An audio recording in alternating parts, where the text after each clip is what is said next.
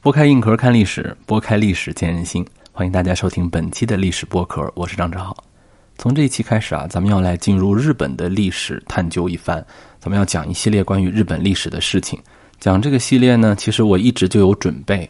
大家算一算啊，我就三百多期节目里头讲历史的节目可不少。我还专门列过一个听单，咱们讲过日本的古代史啊，英人之乱呐。敌在本能寺啊，日本的近代化的问题、当代社会的问题，甚至包括我们比较敏感的抗日的问题都聊过。包括甚至我们还聊过比较敏感的，对于日本战后的战争态度的承认与否，对吧？就在历史的严肃程度问题，咱们都聊过。嗯，你要说咱们三百多期节目，我聊了二十多期，你听着好像不多，但是你想想，它是一个外国历史啊。我们聊过美国的，聊过英国的，聊过法国的，也聊过这个欧洲其他国家，包括一些中东国家，伊朗、以色列，对吧？咱们都聊过。但是能有二十多期吗？啊，所以日本还真的是算是外国历史当中咱们专辑里头说的多的。这也不意外，因为这个 国家跟我们国家的这个哎恩怨情仇吧，就真的是比较复杂。我们上一个阶段其实就准备想聊，但是一直是有一些热点，我们想避一避。嗯，我们不想去蹭那个热点，好像就是不太好看啊，不想做流量的。其实我早就被流量击败了啊，但是还是不想跪着死吧啊，所以咱们的节目一直都是比较小众的啊。因为我想了一下，如果我一直服从流量呢，可能也服从的不太好啊。就像我记得我当年刚从研究生那会儿实习，我进的是呃机关单位，我父母亲就跟我说了，说你千万不要去试图啊，你千万不要去试图给领导打水啊、擦桌子呀啊，表现殷勤，千万不要。我说为啥？这我父母像尤其是我母亲在。机关单位工作了一辈子了，为什么要跟我说这个事儿呢？因为他太了解他的儿子了啊！他们知道他们的儿子呀，在 这件事情上没有办法持久啊。因为我妈说了，你要在机关单位如果工作一辈子的话，你要做就要做一辈子，要不你就不要做。而且我们家人呢，这个性格啊，就也不是说想要。就是我们知道要在那个地方做到领导干部，那不光全凭自己埋头努力，是吧？这个咱们就不多说了。所以他说禁止去给领导打水，因为你肯定是做不到坚持的。你一时心热，就是我的妈妈看我太准了。就是现在，即便做自媒体，你以为你就能逃脱体制吗？开什么玩笑！你出家还有师傅呢。啊，只要你生活在尘世间，你是逃不脱 体制的。体制无处不在。我刚才不是说了吗？庙里还有住持呢，对吧？嗯，就今天我们说你做自媒体，你就没人管你了，你就绝对的自由放飞，那可不是。你有时候就得做流量的奴隶啊。流量的黑洞啊，我们尽量不去引战啊。我的观点都是比较温和的，即便出现比较激烈的观点，我都会打好很多很多预防针。其实打很多预防针这件事情，对于流量伤害是极大的，因为你没有造成那个引战嘛，就叫什么情绪红利是吧？但是日本这个历史肯定是要做的。日本历史它对我们来讲，它不光是一个外国历史，因为我们跟日本的关系真的是太复杂了。掌握一些日本历史，对于我们自身怎么能够正确的看问题，不要偏激的看问题，都是很有作用的。而且作为一个岛国来说啊，它的历史有特殊性，它是像我们这样学习中国历史的人来讲很重要补的一课。在讲之前呢，我说几点啊，跟大家达成共识。第一点呢，千万不要把日本历史给完全矮化，有一些说法叫。日本呐，它就是一个村战史嘛，啊，经常我们听过一些段子，就嘲笑这个日本国土面积小。哎呀，咱们中国这么大，看谁都小，是吧？日本真不小啊，跟全世界其他国家来比的话啊，你要盯着美国、盯着俄罗斯，那真的什么国家都成小国家了。可是它真的不算一个小国，它的国土上虽然是有四个岛，地形包括文化还是有极大差异的，比我们想象的差异的要大。大家想一个很简单道理，就算一个省，咱们中国的一个省境内还有。很大差异呢，何况日本一个那么大的列岛啊啊，这是第一个，就不要把它矮化，说这有什么好讲的？一小岛国，一弹丸之地的历史，哇，这是个大弹丸，是吧？第二呢，不要觉得好像人家全都是村战，经常有人开玩笑说，就跟小区里打架似的啊，几个村打仗似的，不完全是那样。而且其实我们就算讲战，咱也不能说谁人多谁就厉害吧。你看当时中欧地区、中南欧地区那小城堡更多，地主家闺女全都叫 princess，但是它一样有复杂度。还有人说了，说日本历史没什么好研究的，为啥？它不像咱们中国重历史的记载，文字记录著录有序，一直传承至今。它那很多都是自己编的啊，文学创作。说就日本历史就是一二创，对吧？你听着挺热闹，哎呀，敌在本能寺是吧？听着挺热闹，什么圣德太子，那都是编的。哎，各位，咱们首先说啊，有多少是编的，有多少是真的，咱们得有一个具体的东西去讲，不能约摸的去讲啊。我们是一个严肃的历史类节目啊，咱们不能凭感觉，多少是编的呀？有哪些是编的？他为什么这么编？就算是编的，退一万步说啊，就算是编的，你以为就没有用了吗？我们之前讲过，即便神话故事，它都能反映当时的一些历史真实。你别说是一个编造的历史了。第三个呢，就是我们这次来讲日本历史啊，不是说讲那个细节到什么什么程度。我之前我特别喜欢自己做的一期节目，就是讲英人之乱啊。英人之乱那期我很喜欢，就做完我自己都很喜欢。那期我就列付费了，我觉得这个真的是值得付费听啊，特别喜欢。后来我还把它做成了视频节目，在西瓜视频还播了一段时间啊，我就特别喜欢西瓜视频那个就比较短了，是吧？我插起来说做这个短视频了。前两天闹了一个笑话啊，我跟那那那那老师叭叭的那儿聊，啊聊什么呢？聊现在短视频都堕落啦，啊自我阉割，钱也不说说米啊，死杀那些东西都用英文字母代替，首字母代替，啊说那个钱说米 W 什么万什么的，嘲笑人家半天，说人家自我阉割什么的。后来我发出去之后，人家有专门做啊短视频的，还有做到几十万、几百万的博主来跟我讲，他说张老师你这个就不懂了啊，人家为什么那么做呢？啊，一个也是跟风，倒是也存在；还有一个就是人家懂得算这个流量，就人家做视频啊，不是给人做的，是给算法做的。你看，那有些人做视频呢，取悦老年人；有些人做视频呢，取悦这个职场的社畜；有些人呢，取悦一些学生群体。但是人家真正的高手是取悦流量、取悦算法。比如说你说钱的时候，你说多多少元，你没有用米；生杀予夺这些词的时候，你都用了汉字，你可以啊。我当时还舔着脸说呢，我的视频也没有被下架呀，是没有被下架啊，是没有被下架。但是你知道吗？你就被限流了，你这个视频啊，只能你看见，然后你的粉丝点进你的主页找到才能看见，它不会被任何推流。而且我当时其实也吹牛了。因为我忘记了，西瓜视频确实很多没有被限制，抖音被限制的特别多。因为字节跳动跟我有签约嘛，他是希望我是在字节名下的这些 APP 里面去发，所以虽然是西瓜为主运营平台，但是他是在希望我在抖音同步过去。我这么说吧啊，我发十个里面就有四个，最少四个就是只能在西瓜发，抖音就发不了，因为抖音的算法可能更严格。你像我刚才提到的，我讲因人之乱。啊，我讲日本历史，呃，讲德国纳粹，讲二战这些事情，全部不可能在抖音看到。就是我每次看到以后，就西瓜视频审核通过，抖音审核未通过。有人就问了啊，张老师，你这个不为流量，你做视频你是图一啥呀？大家都比较关心我，首先谢谢大家啊，替我的流量跟收入去关心。我还行，我教书还行，我挺喜欢教书。我教书，呃，挣钱不多吧？但是你想，一个老师的生活，他也没有太多的欲望。是吧？我一老师，我也不买豪车，我也不住豪宅，那钱就够花，对吧？就够花。呃，可能是人家尊重我啊，啊，这些平台呢都愿意给我一些费用，让我呢挣点钱。人家这些平台呢，可能也不指着我走流量啊，人家觉得啊，你的这个视频还行，内容质量还可以，所以他说你就做吧，张老师啊，我们定期给你剪啊。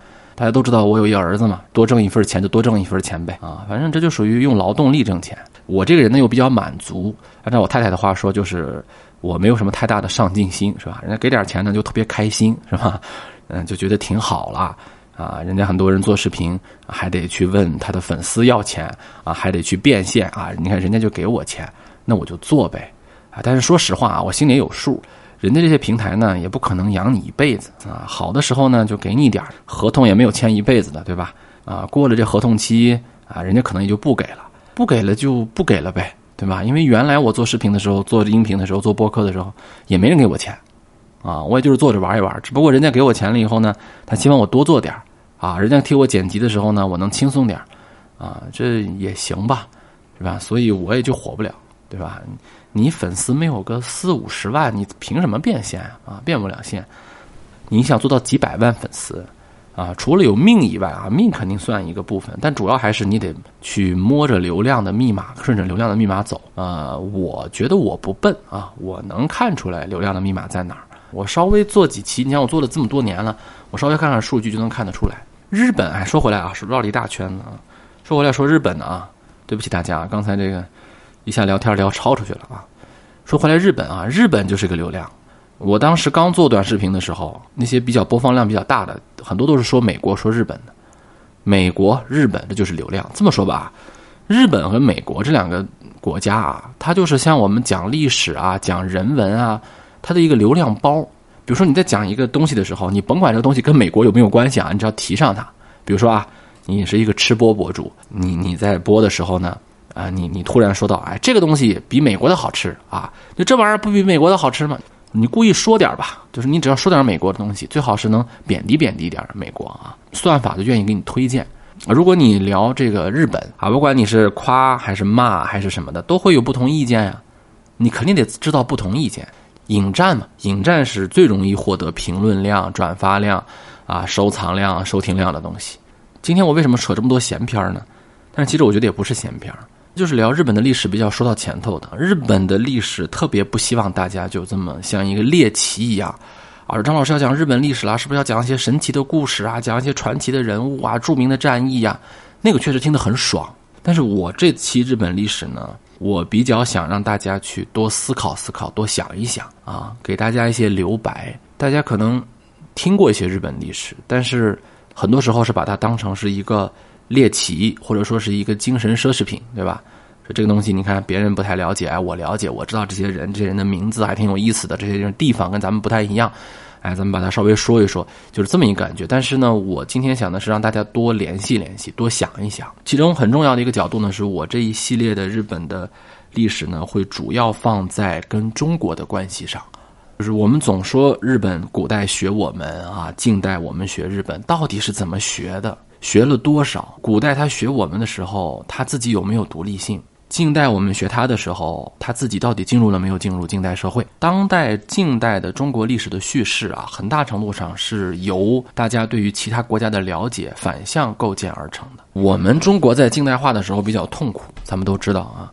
其中很重要的一个牺牲啊，壮士断腕，就是我们的知识分子当时主动的切割了我们跟传统中国历史的联系，主动切割了。这个切割的很痛，在当时就非常的痛苦，经过了很大的争议，就是要让我们融入世界史的这个镜头来。但是世界史呢，是一个西方主导的，以西方哲学去主导的这么一个世界史的叙事。比如说阶级，比如说社会进步这些概念，这些叙事结构是西方的，不是我们中国传统的。我们的近代史有很大的部分是要跟古代社会做切割。那切割之后呢？我们怎么来定位我们呢？我们怎么能让自己不丢失呢？就是要拿我们跟其他国家做比较。我们经常有时候听说中国人怎么怎么样，德国人怎么怎么样。比如说啊，大家听说过没有？呃，很多人说过这样的话啊。呃，德国人严谨，呃，日本人呢有礼貌，但是假有礼貌，只有什么小节没有大义嘛？不知道怎么怎么说的啊？英国人呢冷幽默，是吧？呃，法国人呢浪漫啊，美国人呢这个比较现实，就这些说法其实都是很后来才有的，就是这些说法都是用来构建我们的。换句话说，就是中国人不是那样，要通过其他来去鉴别。所以这个其实是一个反向标签化的过程。我们必须在脑子里面想象出一个跟我们中国人特别不一样的日本人形象，我们才安全。大家能理解吗？古代中国人是不需要这么想。说的这个激烈一点啊，古代中国人就是说前现代化的中国人。不想象世界，不是说他们对世界想象怎么样。有人说不对呀，我们不是有很多的文学啊作品啊，包括《山海经》啊，它都描写古代那个不叫对世界的想象，而叫对世界的定义。就是我用我的理解来定义世界，就我说你是什么就是什么了。你这个叫犬方国，就是就是犬方；你这个叫冠凶国，你就是冠凶啊。再往远的地方呢，就是妖魔鬼怪出生的地方。你看中国古代也有地图。它的地图就是一座一座城，城的外面是什么就不画了，那都是画外之地。一座海，海的外面是什么不管了，这个就交给我们的叙事就行了，交给我们叙事，我们的神话传说说里面是什么就是什么。这儿是有蓬莱仙岛啊，这儿是有海外的仙人。啊，或者这儿是有地狱，这儿是有鬼啊。当然接受一些佛教的东西啊。总体来说，我们不需要想象世界，因为我们就是世界。就是我们不需要通过对于外人的想象来构建我们自己，不需要啊。比如说，我们从孔子那时候就说，我们不可能变成外国人，外国人是披发左衽的，死人才左衽呢，人死了才左衽呢。我们只要活着，我们就是中国人，我们不用去跟外国人比，那个就简直不能用自信来形容。但是刚才我们讲了，近代化的时候，我们跟他们主动做了切割。啊，我们是站在一个跟中国古代史切割的块荒地上，或者我们认为的是荒地上啊。当然，其实并不是荒地啊。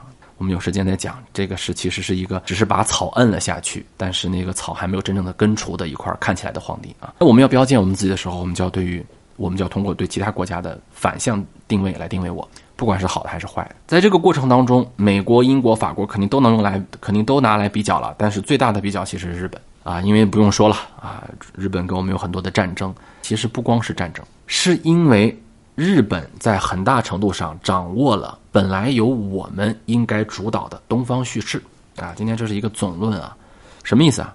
如果作为一个西方人，作为伊斯兰世界的人啊。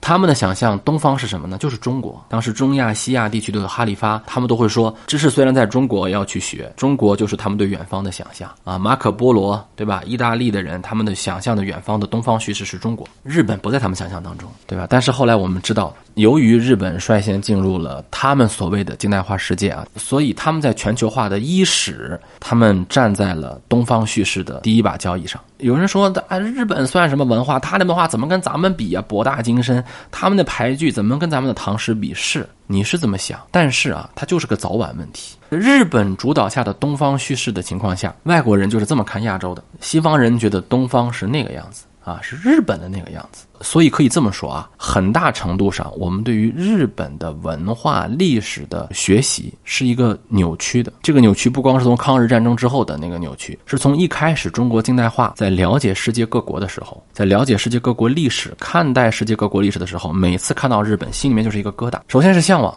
当时很多的知识分子认为日本是东方文化跟现代社会结合的标杆，他认为这个很好，但是心里面又不爽，他觉得这个事情应该由我来做。他试图从日本的历史当中去找到一些原因，但是日本的历史作为一个岛国历史，它跟中国那个一以贯之的脉络又不一样。你用传统的中国知识的方式去研究历史是很难行得通的，很别扭。你用西方的那个历史架构去构建日本历史的时候，你就会发现也很难，它跟中国的依赖性太高。即便到今天吧，我们学习日本历史的时候，都有很多的偏见、成见，甚至是感觉不到的偏见跟成见。前段时间我看了，我花了很大的时间啊，很我花了很长的时间，我看这个呃讲坛社，就他们日本讲坛社自己出的啊翻译过来的日本的历史。当然，其实这个翻译是截取翻译，没有全部翻译。我的日文呢水平又不行。啊，这个我有一个字典，我能查，但是我查的很慢，所以我看的很慢。你知道我看那个讲坛社中国的历史，你别看那么一大套书，我这个几个星期就看完了。就讲坛社那套书，你别看那么大，而且我看的不是很粗啊，我是做了笔记的。日本历史我看的很慢。第一个就是有些缺失的地方，我需要翻译找原文，不好找。第二个呢，就是我要查它跟中国的对应。第三个部分就是我在不断的，因为在这次学习的过程当中呢，我又看到了很多我原来不知道的东西，有很多矛盾的地方，所以我也进行了一些梳理。啊，我还听了一些听了一些平台上解读这套书啊，一本一本的解读，还听了一下。嗯，有些解读我同意，有些解读呢，我有不同意见。那我怎么去构建这一系列作品呢？我会以一个一个的日本历史名场面为线索，比如说英人之乱这个某些著名的战役、著名的核战、重要的历史人物的出现，比如重要的天皇名号的出现，到底天皇是不是万世一系，这都是有问题的啊啊！圣德太子到底是真的是假的？他这个假假到什么程度？真有哪些真的信息？当然，在这个过程当中呢，因为我要讲很多期，所以呢，也欢迎大家啊，听日本的历史的时候呢，有什么问题可以去提问，可以去讨论。喜马拉雅平台上有一位朋友给我留言说，啊，日本的历史有很大程度上是他自己在军国主义时期啊，达到他的政治目的，所以构建出了一套历史叙事。这个我呢，很以为然。呃，很长一段时间，呃，日本军国主义军部的意识形态啊，渗入到了日本的历史书写当中。但是呢，我也不完全同意这个意见，是因为考古还在，我们能从中去伪存真，或者说尽量的贴近事实。呃，最后我在这期总论之前，我还想说一下，就是我们经常在聊一些日本大事儿的时候啊，可能就忽略了一些日本的基本事实。日本的女性社会其实是很长的，所以我们老说日本有女天皇。这个女天皇和武则天那样的统治者是完全不同的两个概念。还有我们经常说日本的这个武士啊，武士阶层是日本特色。呃，为什么会这么讲啊？到底是不是有日本特色？还有我们经常讲日本跟中国的关系。